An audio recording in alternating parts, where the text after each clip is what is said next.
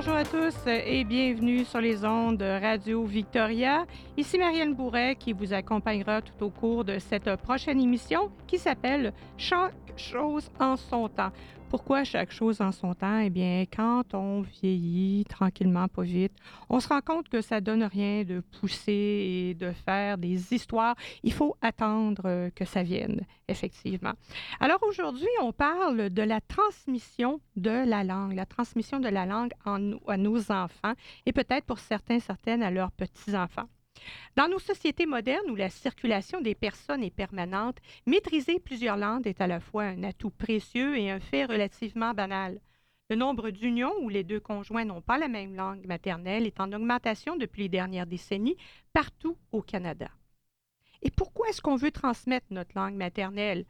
Ben, c'est aussi permettre à notre enfant de partager des moments familiaux de communication, de ne pas se sentir exclu de la conversation. C'est également un bon moyen de garder ses racines, sa, culture et de lui permettre de communiquer avec la famille restée au pays d'origine. Alors aujourd'hui, on a euh, quatre personnes sur notre panel euh, aujourd'hui. On a Stéphane Lapierre, qui est un papa de trois enfants.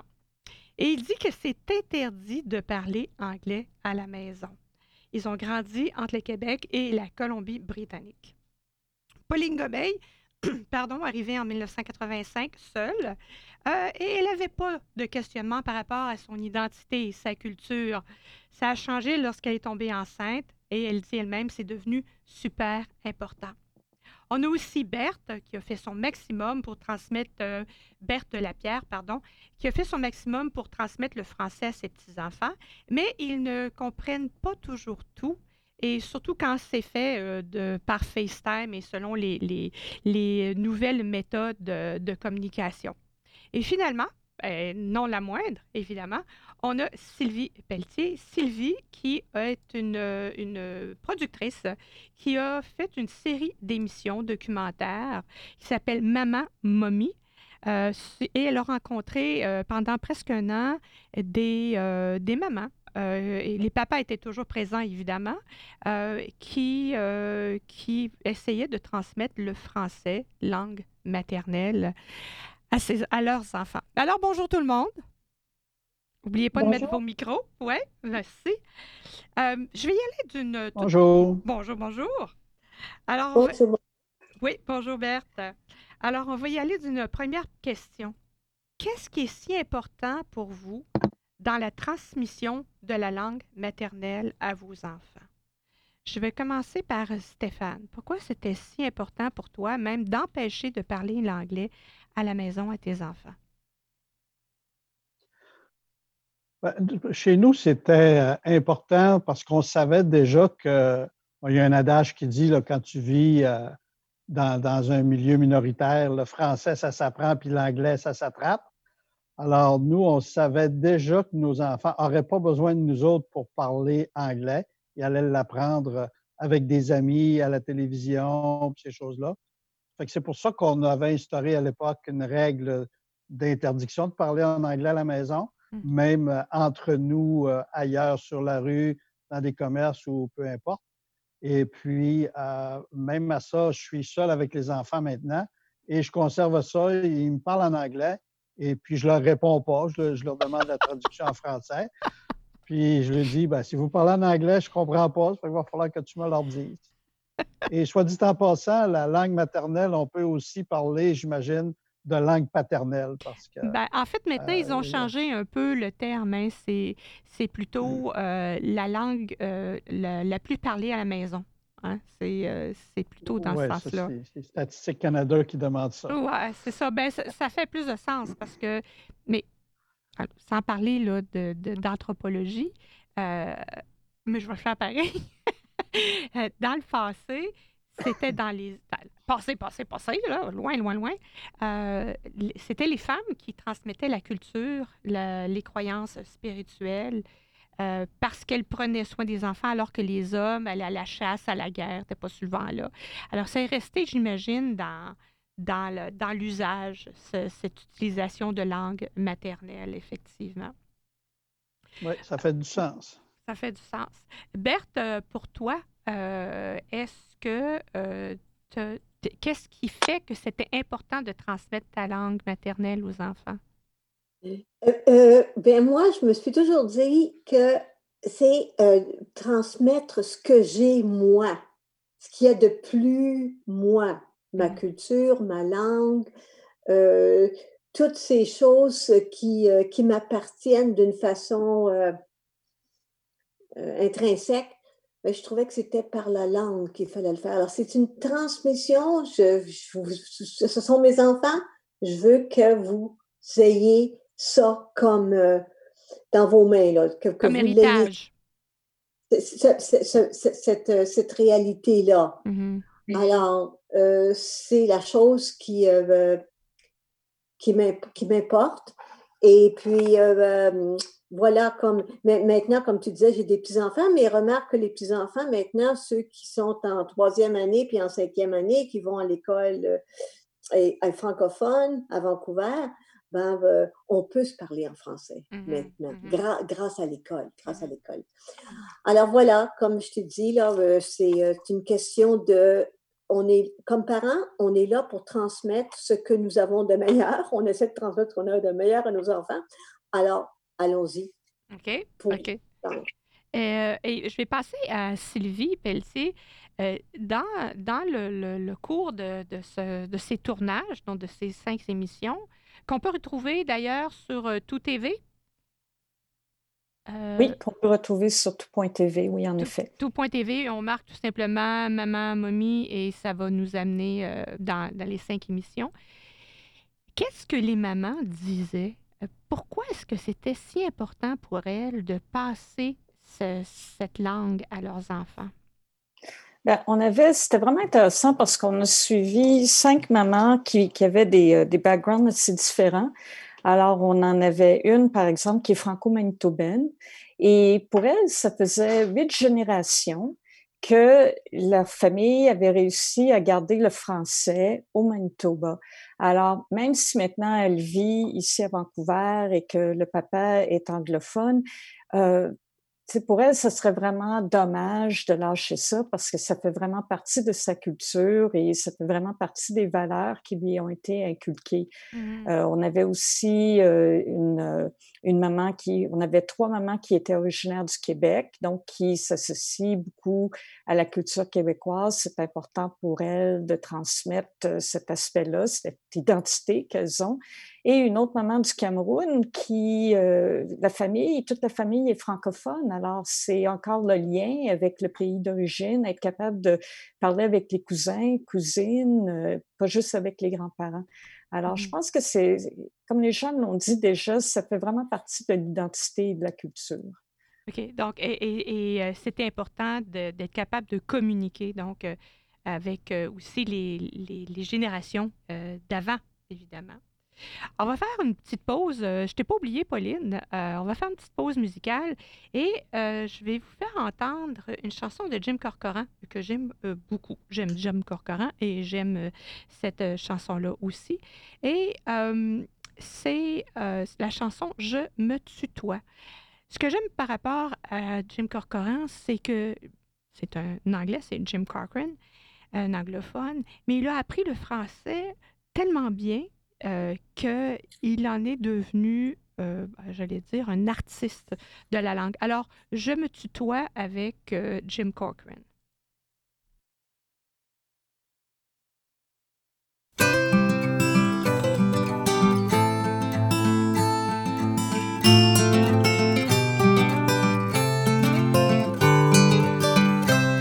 Je me tutoie depuis déjà longtemps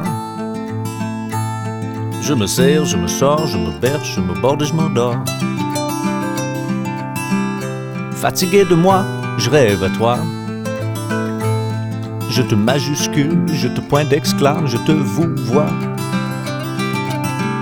Mais lorsque je nous traite d'union, ça me réveille. Or, je me minuscule, je me rendors.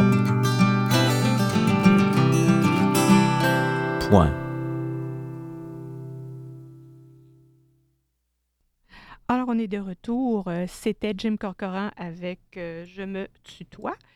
Et ici Marie-Hélène Bourret. J'ai encore euh, mes invités qui, qui sont par Zoom aujourd'hui, qui nous ont rejoints par Zoom, évidemment. COVID oblige. Et on parle de la transmission de la langue maternelle.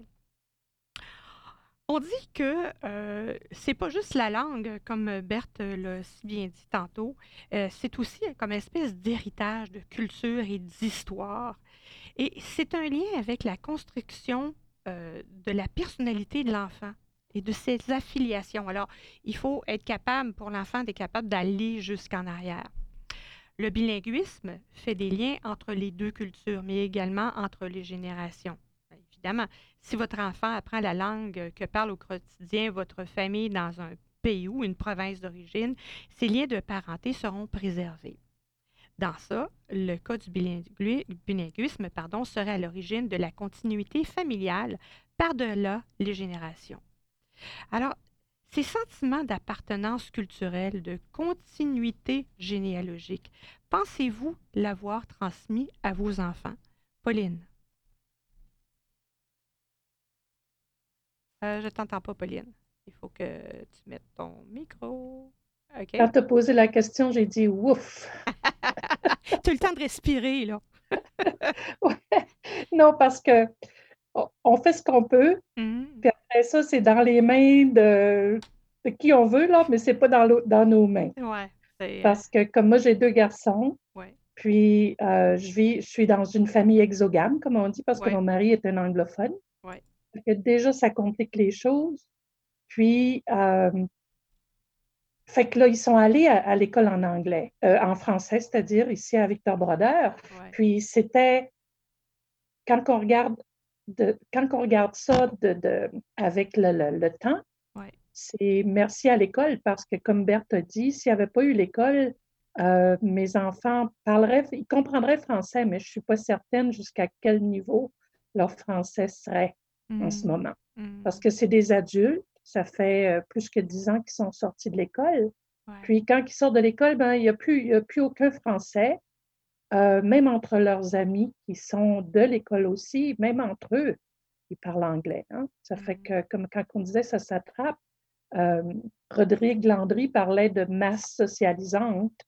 Alors, la masse socialisante fait que l'anglais revient sur le dessus, tu sais. Mmh mmh ça fait que ça, c'est plus difficile. Fait que moi, j'ai dit, chez nous, je dis, euh, surtout quand c'est les papas qui font la transmission de la langue puis de la culture, c'est encore plus difficile. Hein. Ah oui? Fait que les pourcentages de transmission sont, euh, quand ils, sont dans un couple exogame, où mmh. ce sont les seuls qui parlent français, je pense que le, le, pourcentage est de 19% de transmission de la ben, langue. On disait que 4, euh, francophones sur 10 à l'extérieur du Québec parlent une autre langue que le français à la maison. Et en Colombie-Britannique, mm-hmm. 7 sur 10 francophones adoptent l'anglais comme langue parlée à la maison en situation minoritaire, donc dans les couples mm-hmm. exogames. Et 50% des enfants dont au moins un parent est de langue française hors Québec se sont euh, vus passer l'anglais comme langue parlée à la maison, alors qu'un des parents parle le français. Alors, c'est mm-hmm. beaucoup, c'est 50% là. Oui, puis les enfants de mes enfants, mes petits-enfants, mmh. euh, c'est ça. il y a comme 19% de chances qu'ils vont être capables de parler français. Puis, ça fait que là, j'ai dit à mes garçons, j'ai dit, là, là, c'est vous autres, c'est à vous autres la responsabilité. Puis si vous ne le faites pas, je déménage avec vous autres. ça fait... je pense que c'est un. Ils me regardent tout drôle puis ils disent euh, Oups! C'est un bon levier. Je pense que c'est un bon levier. C'est un bon truc. On va essayer de passer ça sur nos réseaux sociaux. non, puis là, ben, c'est ça. C'est que ça dépend d'eux. Hein. C'est mm-hmm. leur vie, c'est leur. Euh, c'est leur maison, c'est leur foyer, puis qu'est-ce qu'ils font dedans, c'est à eux autres à mm. décider. Ben, c'est tout ce que j'espère, c'est que j'ai fait le mieux que j'ai pu. Bien, je pense que c'est une question euh, d'identité, en fait, euh, par rapport à ça. On a déjà eu une conversation, toi et moi et Casey, là-dessus. C'est comment le jeune se, Bon, on va les appeler les jeunes, c'est des adultes, là, éventuellement, mm-hmm. mais comment est-ce qu'ils s'identifient, en fait? Euh, Berthe, dis-moi, Berthe, si tu mets ton, ton vidéo, ton audio, pardon. oui. Est-ce que tu as l'impression que tes enfants s'identifient comme des francophones?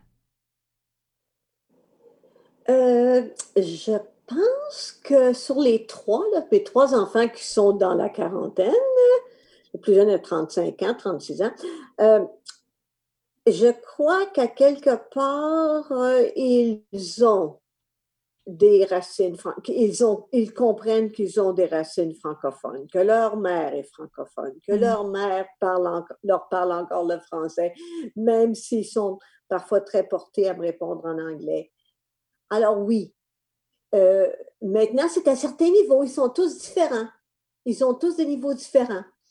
Euh, comme euh, ma fille, elle comprend très, très, très, très bien, mais pour une raison ou pour une autre, je pense que c'est peut-être l'insécurité linguistique qui fait qu'elle ne trouve pas qu'elle est parfaitement qu'elle parle français pas, pas, parfaitement, donc elle n'ose pas. Mm-hmm. Mais par contre, mon, mon, fils aîné, lui, euh, a voulu que ses enfants euh, aillent à l'école francophone. Il fait des efforts. Euh, c'est pas toujours la même régularité dans le sens qu'à un moment donné, il, s'oublie de parler français, mais il, a cette, il veut leur donner leur français. Donc, il, y a, quand même, il y a quand même cette racine-là, mais si on lui demandait est-ce que tu t'identifies comme francophone, anglophone ou bilingue?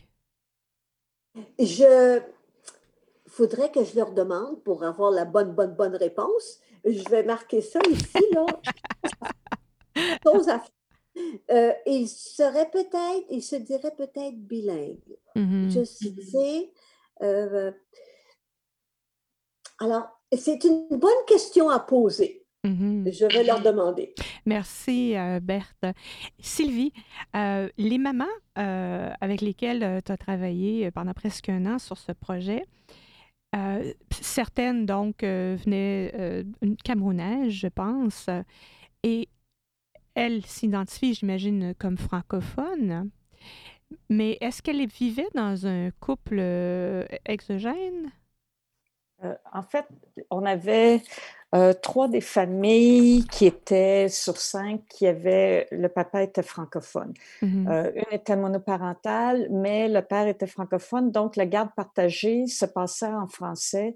Et je dois dire que elle, ses enfants étaient les plus francophones dès le début. En fait, son fils, qui avait cinq ans, euh, ne comprenait pas l'anglais du tout. Alors, elle avait, elle avait vraiment élevé un enfant francophone ici en Colombie-Britannique. Les mm-hmm. autres familles, la famille du Cameroun était aussi francophone. Euh, et euh, on avait une famille québécoise euh, qui était intéressante parce qu'eux, c'était exogame, mais du côté qu'elle, elle était aussi d'origine inou. Mm-hmm. Alors, il y a tout un autre aspect de la culture. Il y a un autre langage. là. là-dedans, oui. Oui, un autre langage, justement, qu'elle voulait partager avec, avec ses enfants, où le papa aussi était francophone. C'est beaucoup plus difficile quand le père est anglophone parce que les parents vont parler anglais entre eux. Si le père ne comprend pas, euh, elle peut bien lui parler en français, mais à un moment donné, il faut qu'il puisse comprendre, puis il ne mmh peut pas nécessairement parler en français. Alors, c'est un gros défi euh, si, dans un couple exogame, c'est mmh Et la maman qui, qui avait des, des racines inoues, euh, est-ce qu'elle avait de la difficulté justement à transmettre euh, cette partie du langage. Parce que là, on dit au Canada, ben, on a les deux langues officielles, l'anglais et le français. Toujours une façon d'être capable de trouver des gens qui parlent notre langue. Hein.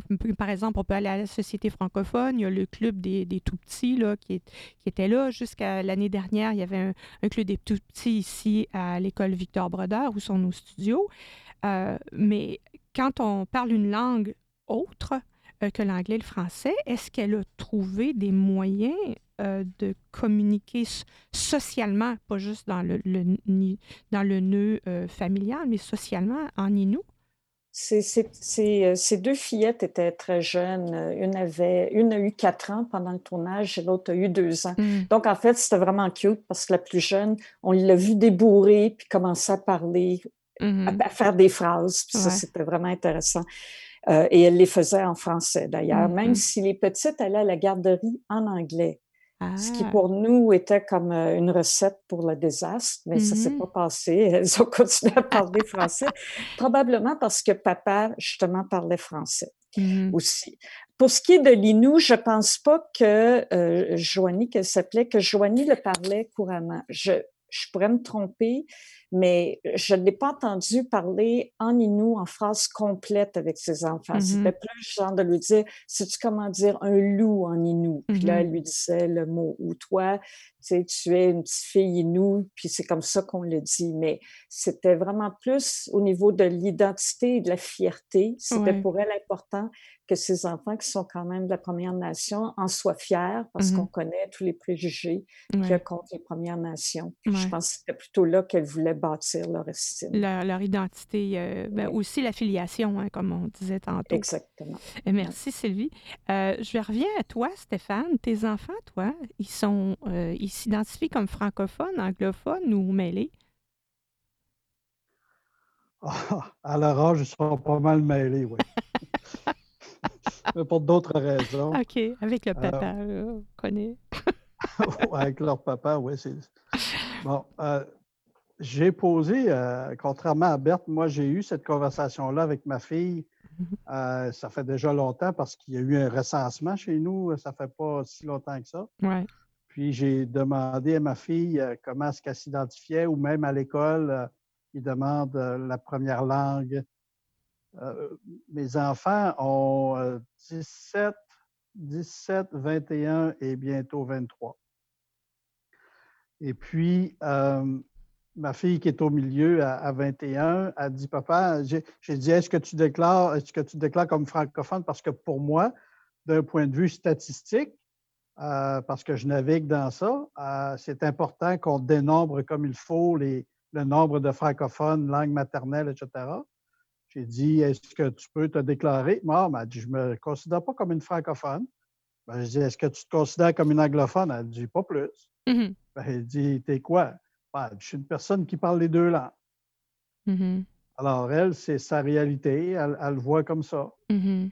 J'ai connu dans le passé des, des personnes, quand mes, mes, deux plus vieux étaient en âge de la garderie, on les avait emmenés dans une garderie. On avait fait le choix d'aller vers quelqu'un qui parlait français parce que nous, comme euh, la madame qui parlait tantôt, qu'à 5 ans, le garçon ne parlait pas encore anglais, ben, on avait fait exprès de choisir une garderie où euh, nos enfants puissent se faire euh, comprendre en français. Et c'était deux personnes, deux Québécois, le père et la mère. C'est une garderie en milieu familial. La dame qui s'occupait de la garderie, c'était une Québécoise. Son mari aussi parlait très bien français comme nous. Ils avaient trois enfants. Aucun ne disait aucun mot de français. Wow. Alors, ils ne parlaient pas du tout le français à la maison. Hmm. Euh, alors, puis, paradoxalement, elle a inscrit ses deux petites jumelles à la garderie Saute-Mouton pour qu'ils aillent apprendre le français. Ah ouais. Mm-hmm. Alors là, il y, a, une dichotomie totale dans, mm-hmm. dans l'histoire. Mais d'un autre côté, on en a connu d'autres aussi que la mère était francophone québécoise, le père était cambodgien, puis les enfants, ils sont britanno-colombiens. Mm-hmm. Et leur garçon, le plus vieux, pouvait te parler, s'il parle à sa mère, il lui parle en français, il parle à son père, il lui parle en cambodgien. Mm-hmm. Puis s'il y a un ami dans la pièce, il lui parle en anglais, juste comme ça, tout dans la même phrase. Transition, oui. Parce que le, le, jeune a grandi dans l'assimilation des trois langues en même temps. Mm-hmm. Alors, puis les exemples sont nombreux. Là. Vous connaissez mon ami Gérald qui, qui avec sa fille, qui, la mère est espagnole. C'est la même chose. La fille parle les trois langues couramment mm-hmm. et puis elle grandit comme ça. Elle ne fait pas de distinction entre, entre les trois langues. Mm-hmm. Mm, ben, et, ça fait partie de son identité. Alors, c'est une nouvelle identité qu'on se fait. On n'est plus, euh, on plus une, identité euh, francophone ou une identité anglophone. On est tout simplement des, des, des gens qui parlent deux langues, hein, j'imagine. C'est, c'est pas vraiment. C'est juste que nous, ça, ça, nous tient à cœur d'un point de vue statistique, puis mm-hmm. de financement, les écoles francophones, etc. On veut que nos enfants s'identifient comme euh, comme francophone. Mais, euh, et vous savez que le recensement, euh, il, compte, il compte selon la personne qui a rempli le recensement mm-hmm. dans la maison. Alors, que là, c'est toi qui décides de comment qu'elle s'identifie. Euh, oui, mais je prends l'exemple de Pauline, qui, mm-hmm. son mari est anglophone. Mm-hmm. Si c'est Pauline qui répond au sondage, elle va dire ben, Moi, je suis francophone. Le foyer peut être identifié comme francophone. Mais si c'est ah. son mari qui le répond et il se déclare comme anglophone, le, mm. foyer peut être considéré comme anglophone. Ah, ah. on apprend des trucs pour la prochaine fois, le prochain recensement. ça dépend le premier qui trouve le crayon dans la maison, j'imagine. C'est pas vraiment ma place de vous parler de mon expérience personnelle, mais je vais, vous connaître quand même un petit, euh, juste un petit extrait de ma généalogie. Ma grand-mère était maternelle était russe, donc parlait le russe évidemment, et mon grand-père euh, maternel, son époux, était belge. Il parlait français, mais il parlait surtout le wallon à la maison. Alors, ils se sont mariés en Russie. Euh, bon, ils sont venus s'établir en Belgique.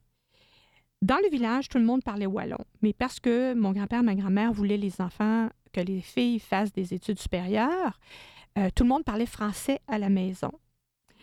La langue maternelle, entre guillemets, était le russe.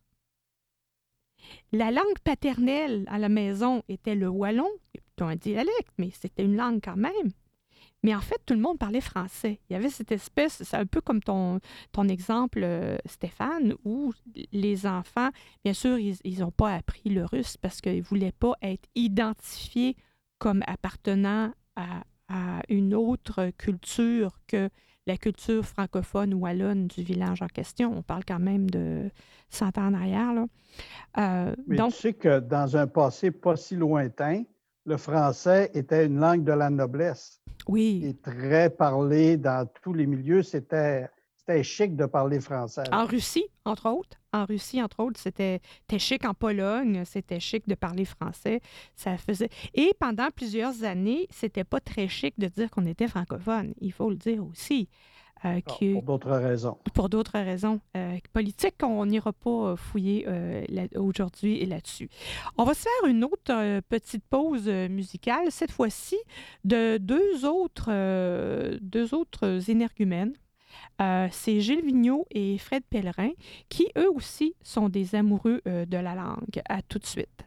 La chanson, c'est Charlie Joe.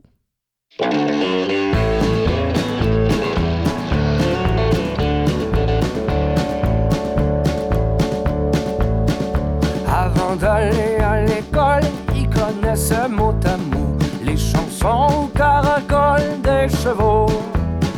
Grattait déjà la guitare, jouait déjà du loso avec un vieux bout d'amour, Charlie Joe. Sitôt fini son primaire, s'engagea sur le bateau. À 15 ans, disait sa mère, c'est trop tôt. Mais ce qu'il avait dans la tête, l'avait pas dans les sabots. D'autant qu'il n'était pas bête, Charlie Joe. Chaque fois que le train dans la nuit, chaque fois que j'entends jouer du banjo, je m'ennuie des mélodies qui me tiennent aux yeux dans l'eau. Je m'ennuie de ton ennui, Charlie Joe.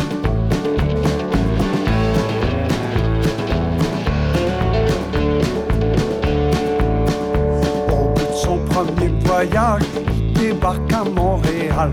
Je reviendrai dans mon village à cheval. Fait cinq ans dans les calèches, joue aux courses un peu trop gros. Puis se retrouve dans la dèche, Charlie Joe. La guitare, le ruine babine, il avait ça dans la peau. Le violon, la bandoline, le banjo. C'est dans un party en ville, en faisant son numéro il a rencontré Lucille, un cadeau. Chaque fois qu'un train hurle dans la nuit, chaque fois que j'entends jouer du banjo, je m'ennuie des mélodies qui mettent nos yeux dans l'eau. Je m'ennuie de ton ennui, Charlie Joe.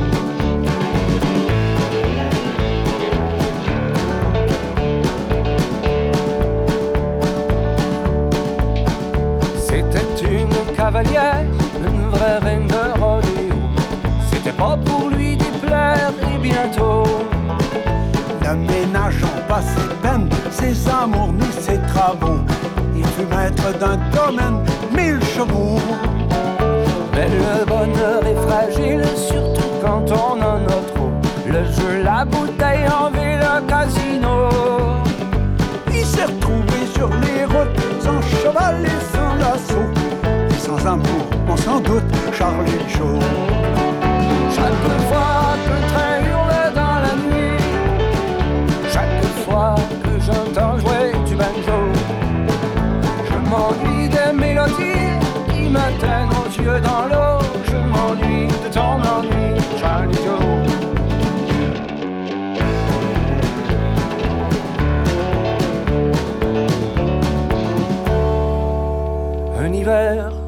taverne, un soir de 30 sous zéro.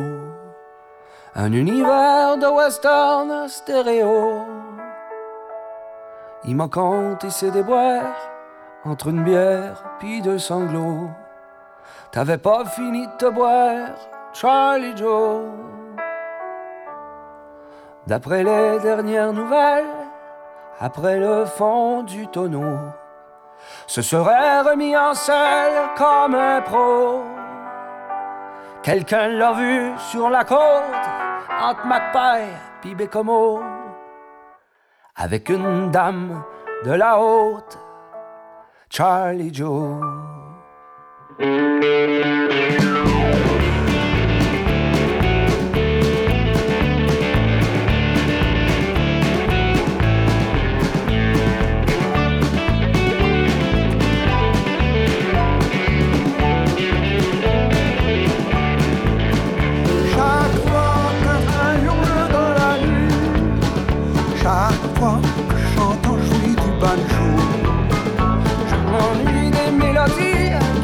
Qui me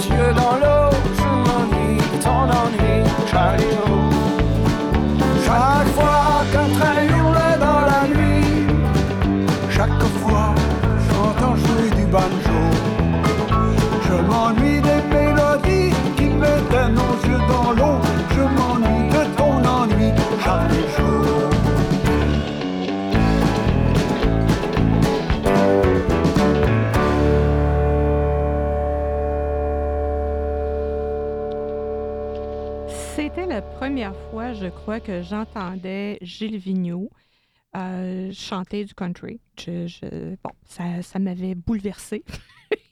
Et euh, j'ai pu voir à ce moment-là, évidemment, la diversité encore dans la langue. Euh, ici, Marie-Hélène Bourré, on est en pleine émission. Bonjour à tous ceux et celles qui viennent de se joindre à nous sur les ondes de Radio Victoria. Vous êtes en train d'écouter l'émission Chaque chose en son temps. Chaque chose en son temps, aujourd'hui, discute de la transmission de la langue. Sylvie Pelletier, je m'adresse à toi. Euh, dans euh, toutes ces mamans, ces cinq mamans qui ont été euh, rencontrées lors de la série documentaire qu'on peut trouver sur Tout TV et qui s'appelle Maman Mommy, il devait avoir des trucs que les mamans avaient développés. On a vu tantôt que Stéphane avait dit à ses enfants, si vous me parlez en anglais, moi je comprends rien. Alors, euh, tout le monde s'est mis à parler français. Quels étaient les trucs ou les stratégies que les mamans et les papas ont pu, euh, ont pu euh, développer pour, pour transmettre justement cette langue aux enfants? Et après, on passera à Berthe. Mais Sylvie d'abord. En fait, c'est une excellente question. Euh, Moi-même, j'ai beaucoup appris dans le cours de la production de la série à travers ça. Une des choses que j'ai compris, c'est qu'en effet, c'est vraiment important de pouvoir envoyer les enfants à la garderie, à l'école en français, parce qu'il faut que la majorité de la journée se passe en français pour que la langue soit acquise. Alors, c'est juste le matin au petit déjeuner, puis le soir au souper. Puis, il faut pas oublier, si on est dans une famille exogame, les parents sont pas vraiment nécessairement capables d'aider avec les devoirs. L'anglais va avoir tendance à prendre le dessus. Alors, l'école, la garderie en français, c'est vraiment hyper important. Euh, une autre chose aussi que, que moi-même j'ai appris et qu'on voit dans la série, c'est que de dire à un enfant parle en français, ça veut pas vraiment dire rien pour eux parce qu'ils sont dans l'acquisition du langage, ils sont dans la communication, ils sont pas dans ça c'est du français, ça c'est de l'anglais. Alors le truc c'est vraiment de répéter ce qu'ils disent. Alors s'ils disent euh, je sais pas euh, euh, j'ai très hungry, ben c'est de dire ah tu as très faim et de reprendre ce qu'ils disent en français tout le temps pour leur donner les mots parce mm-hmm. qu'on pense qu'ils connaissent les mots. On a une petite scène dans la série à un moment donné, c'est la fête euh, d'une petite. Puis ses parents euh, reçoivent son cadeau, puis ils disent Qu'est-ce qu'on dit? Puis elle dit Thank you. Puis ils disent Ben non, en français, qu'est-ce qu'on dit? Puis elle dit Je ne sais pas. fait que là, ils lui disent mère. Puis elle fait oh, merci. Mais parce qu'elle pensait pas français. Elle pensait juste thank you. Tu sais, pour elle, c'était juste qu'est-ce qu'on dit quand on reçoit un cadeau. Oui, oui, oui. Alors, il y a vraiment, il y a vraiment tout un, un, plan qu'il faut se faire là, pour. Euh, il faut s'y tenir, évidemment. Et, c'est là où, quand la, la famille est exogame, que c'est d'autant plus difficile. Euh, parce que le, parent ne parlant pas la langue que l'on veut passer, euh, ça va être plus difficile, évidemment. C'est un combat de tous les jours. Je pense que les autres personnes autour de la table euh, peuvent le confirmer, que ça ne s'arrête pas. C'est vraiment un combat de tous les jours. De tous les moments. Berthe, je sais qu'au moment où tu as élevé les enfants, il y avait moins de services peut-être, là, et tu étais dans, dans, dans l'arrière-pays disons-le comme ça, et tu as fait l'école à la maison à tes enfants. Comment tu t'es prise? Euh, d'accord. Euh, j'ai essayé de parler français le plus souvent. Puis même, il m'arrivait des fois, même je vivais à un endroit très, très isolé. Il y avait très peu de monde. Euh, il y avait peut-être une famille, de deux familles sur un, près de chez moi, là, mmh mais il n'y avait pas beaucoup de monde. Alors, tout ça pour dire que euh, je, je m'étais dit, je vais parler français. Alors, je parlais français, mais il m'arrivait quand même, j'écoutais la radio en anglais, j'avais juste la radio en anglais. Alors, il m'arrivait de parler en anglais.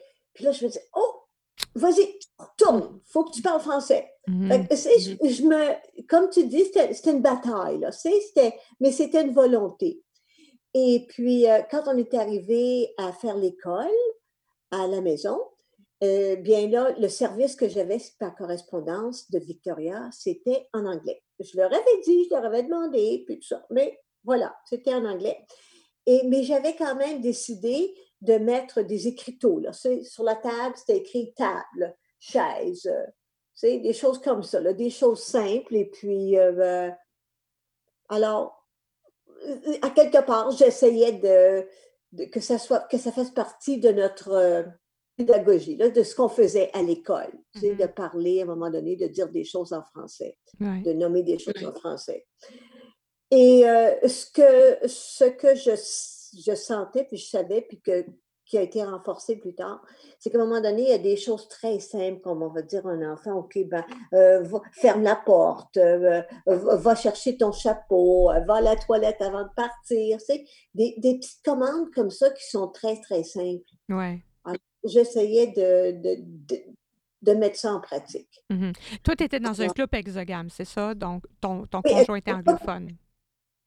Couple exogame, un mari parti avec la marée une journée, puis qui revient deux, trois jours plus tard avec les vents, si, les vents sont bons ou pas. Alors, j'étais beaucoup seule à la maison, mm-hmm. avec mm-hmm. les enfants. Et, euh, et euh, je suis une personne qui adore la radio. Le radio, je devrais dire. Alors, j'écoutais beaucoup euh, le radio aussi. Non, je ne l'avais pas en français. Mmh. Alors, c'est, voilà, c'est ça.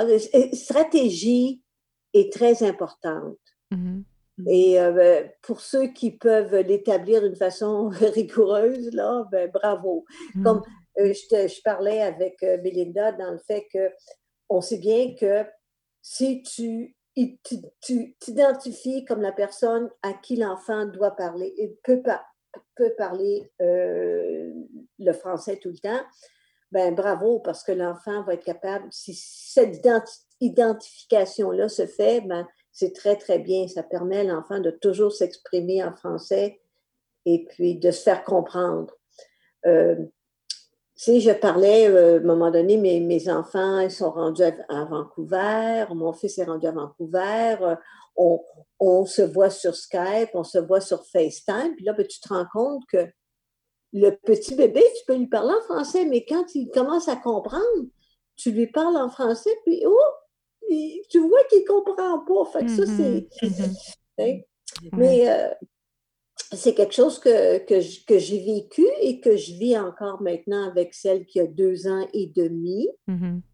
Par contre, je vais une fois par semaine chez elle et je me permets de lui parler. Je lui parle français, puis je répète en anglais. Ah, comme ça, tu es sûr qu'elle comprenne. C'est ça. Ouais. C'est ça. Ben, c'est une, autre stratégie. C'est une autre stratégie. Euh, mais sais, ça, me fait penser à une autre question. Tiens, euh, je vais passer à Pauline. Pauline, dis-moi, euh, quand tes enfants te parlent de leurs émotions, quand ils ont un drame dans leur vie, une peine d'amour, c'est quelque chose là, qui c'est très émotif, ils te parlent en français ou en anglais? Moi, ils me parlent toujours en français. Oui, oui. Oui, parce que euh, ben, j'ai eu la chance, Peter, mon mari, euh, a appris le français au cours des années. Mm-hmm. Ça fait que quand les enfants sont nés, euh, moi, je parlais toujours en français, puis lui parlait toujours en anglais. Ouais.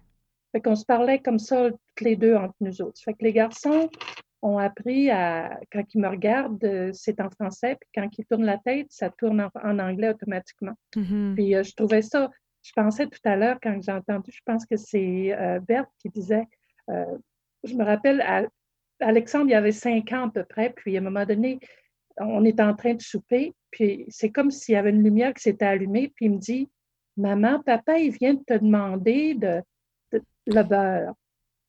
Fait que je dis, ah, OK, ben c'est bien ça. Tout d'un coup, puis là, il dit, maman, puis là, il écoutait son père, puis il m'écoutait, puis c'est comme s'il avait réalisé qu'on ne parlait pas la même langue. Mmh. pas longtemps, puis pas longtemps après, il dit à ses amis, parce que je faisais beaucoup de bénévolat avec l'école, puis là, quand tu sors les enfants, tu sais, en as cinq, six dans l'auto, là. Mmh puis à un moment donné, il expliquait à ses amis que mon auto parlait français, mais que celle-là de son père parlait anglais. à cause des radios, tu sais. Ah non! Ça fait que c'est là que tu te dis, pour eux autres, ils ne savent pas quel langage qu'ils apprennent. Mm-hmm. C'est mm-hmm. juste que ça devient un. C'est quelque chose, puis c'est pour ça que la constance est tellement importante. Comme quand Stéphane dit, c'est toujours en français. Puis quand, ils ont, quand ils ont eu 14, 13, 14 ans, là, la période où ils veulent être vraiment partie de la gang, mm-hmm. euh, puis où les écoles perdent les enfants, en 8e, 9e année, ils veulent être dans grande école, puis là, ils disent que c'est à cause des options, puis toutes des choses comme ça. Mais c'est parce que la classe avec laquelle ils sont, ça fait depuis la maternelle qu'ils sont ensemble, ils veulent avoir du monde nouveau. Mais moi, quand ils m'ont demandé ça, j'ai dit, il n'y en est pas question. Hmm. Hmm. Fait que là, ils ne m'ont pas aimé pendant à peu près un an et demi. en dixième année, quand ils sont arrivés en dixième année, là, je les aurais dit, ben, je vous change d'école, puis ils m'auraient dit jamais de la vie. Ben non. Mais c'est mm-hmm. ces deux années-là qui font la différence. Puis pendant ces deux années-là, quand il, me parlait, il essayait toujours en anglais. Puis là, je ne répondais pas. Puis là, il se fâchait. Ben, maman! Puis là, il savait que je savais l'anglais. Uh-huh, uh-huh. Je dis non, ça ne me dérange pas. Là. Tu vas me le dire en français si tu veux une réponse. Fait que quand il y en a qui ont, des amours de, des peines d'amour, ben, ils me parlaient à moi ou ils parlaient à leur père, mais c'était en français à moi. En français à toi. Mm-hmm. Alors, euh, euh, j'ai posé la question parce que moi, quand j'ai une, émotion forte à expliquer, je retourne automatiquement en français. Oh. je suis capable de m'expliquer en anglais, je suis capable de pleurer en anglais, je suis capable de me choquer en anglais, mais l'émotion, elle sort d'abord en français. C'est comme, c'est comme là mon héritage où il était, donc c'est, ce, qui, ce qui vient me chercher en premier. Mais sais-tu qu'est-ce que une chose que j'ai eu beaucoup, beaucoup de ben, puis j'ai encore beaucoup de misère parce que dans ma tête, c'est vraiment difficile à, à identifier ou à, à sentir. C'est que pour la question, es-tu francophone ou anglophone ou euh, mm-hmm. moi, mes enfants, j'en ai un qui a dit bon, je suis francophone. Puis l'autre, il a dit ben moi, je suis bilingue. Fait que j'ai dit francophone, j'ai dit comment ça? Ben, il dit franco-britanno-colombien. Mm-hmm. Puis pour eux autres, là, c'est pas le Québec, c'est pas la France, c'est pas, euh, oui, leurs grands-parents sont là-bas, leurs oncles, cousins, mais ils sont d'ici. Puis leur culture à eux autres est, différente de celle-là qu'on dit, même si elle est francophone, je ne sais pas mm-hmm. comment m'expliquer là, mm-hmm. mais même si on est francophone toutes les deux, leur culture est aussi différente de la mienne que la culture francophone africaine allait de la culture francophone québécoise. Ouais.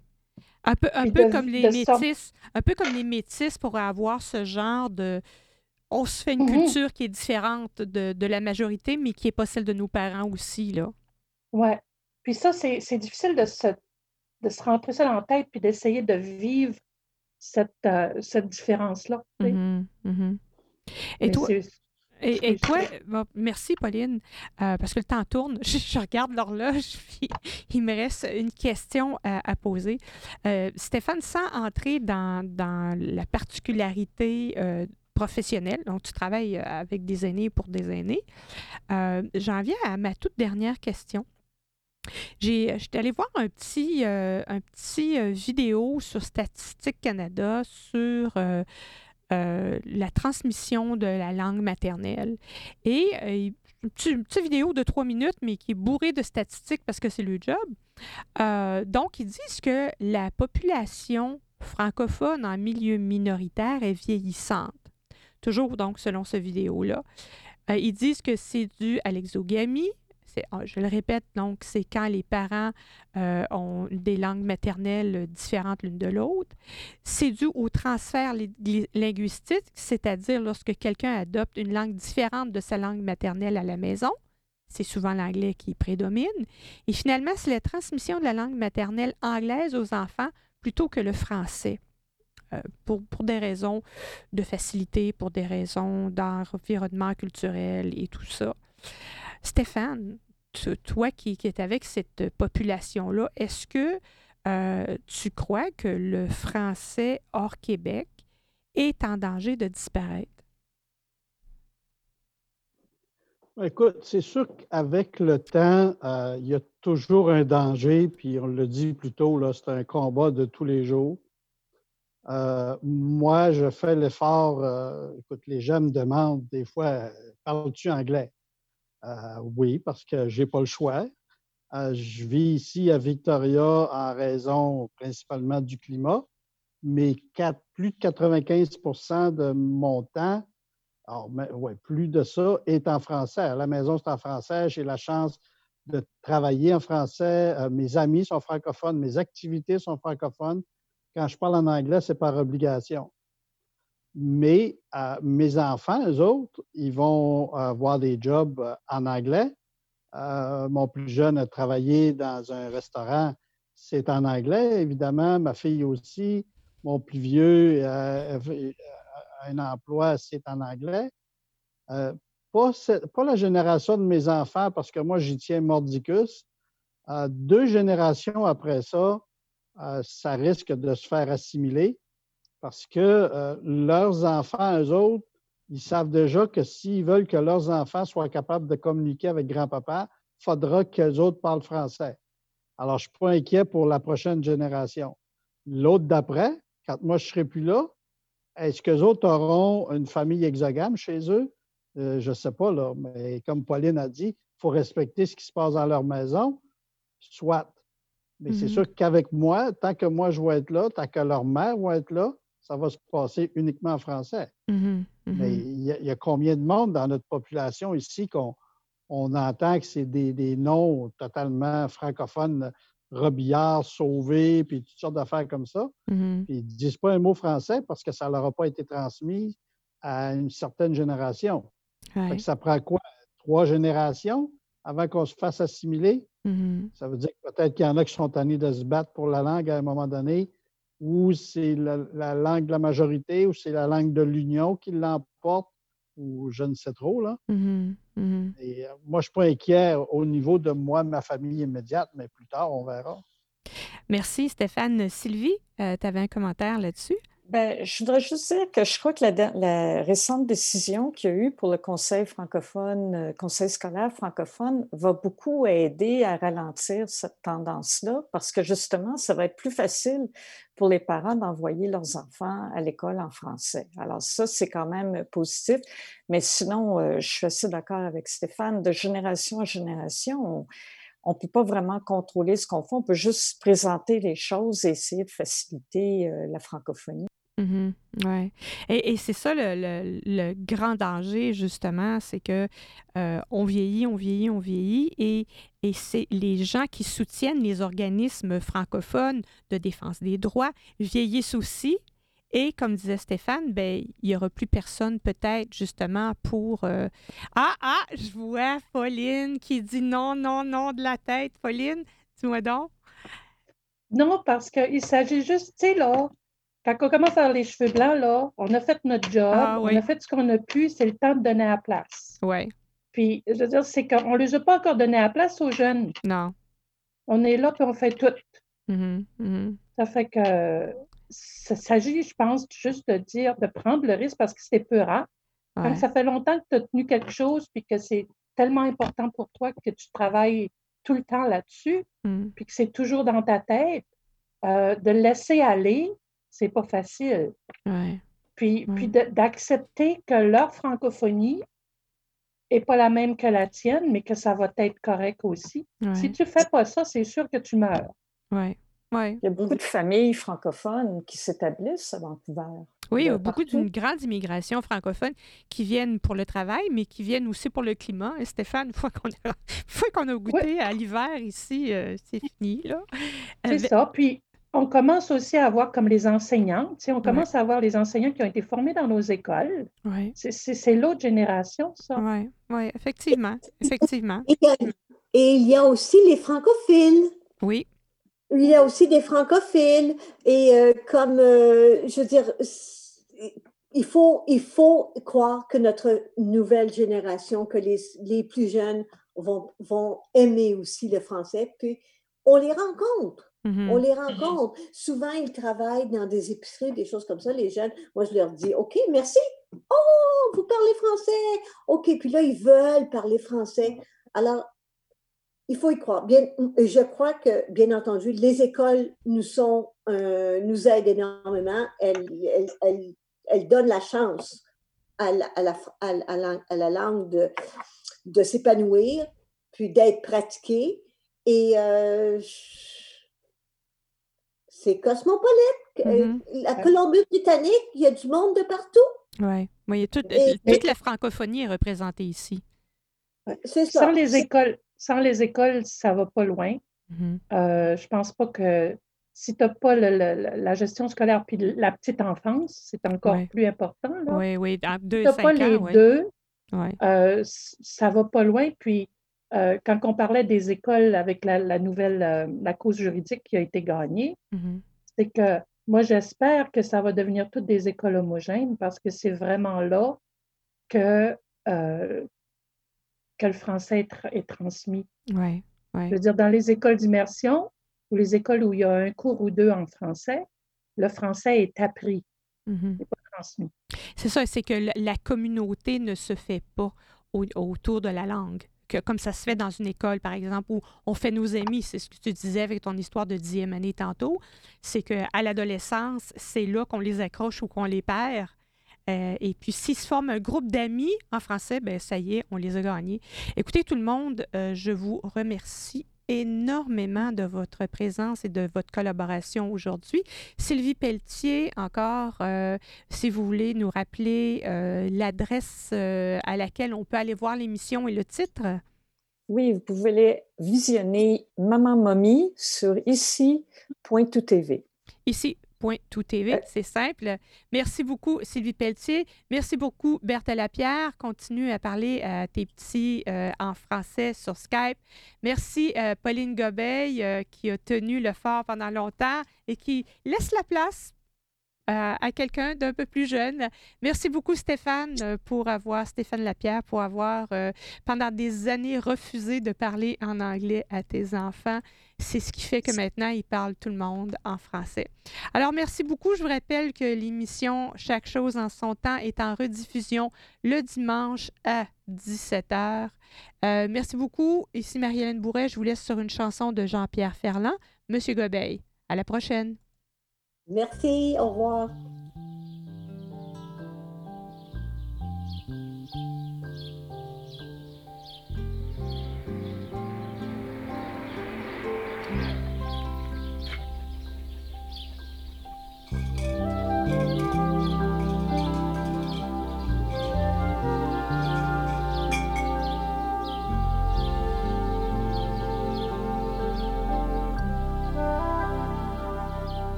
Monsieur Gobeil s'en va travailler le matin, que c'est bien,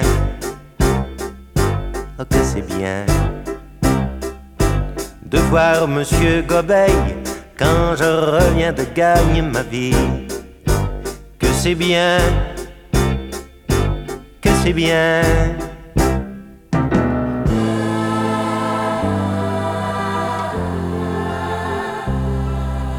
Travaille sur chiffre de nuit. Quand Monsieur Cobeil dit bonjour à sa femme, que c'est bien, que c'est bien de voir nos fenêtres se fermer ensemble. On peut faire l'amour en arrivant ou avant de s'en aller. Je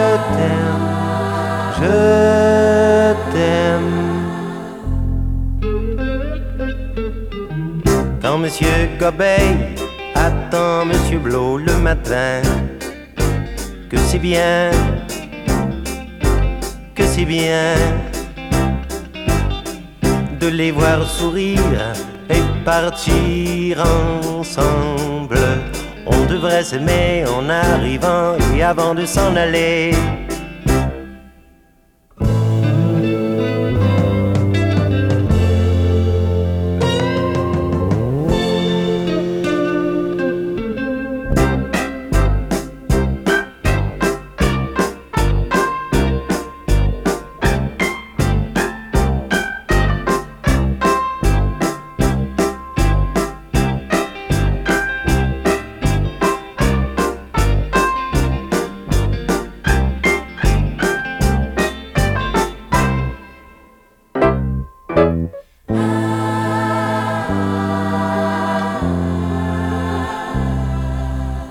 Travaille sous chiffre de nuit. Quand Monsieur Gobeil ferme un œil au fond de son fauteuil, que c'est bien, que c'est bien de voir le soleil penser la même chose. On peut pas tous prendre le même métro, mais on peut penser pareil.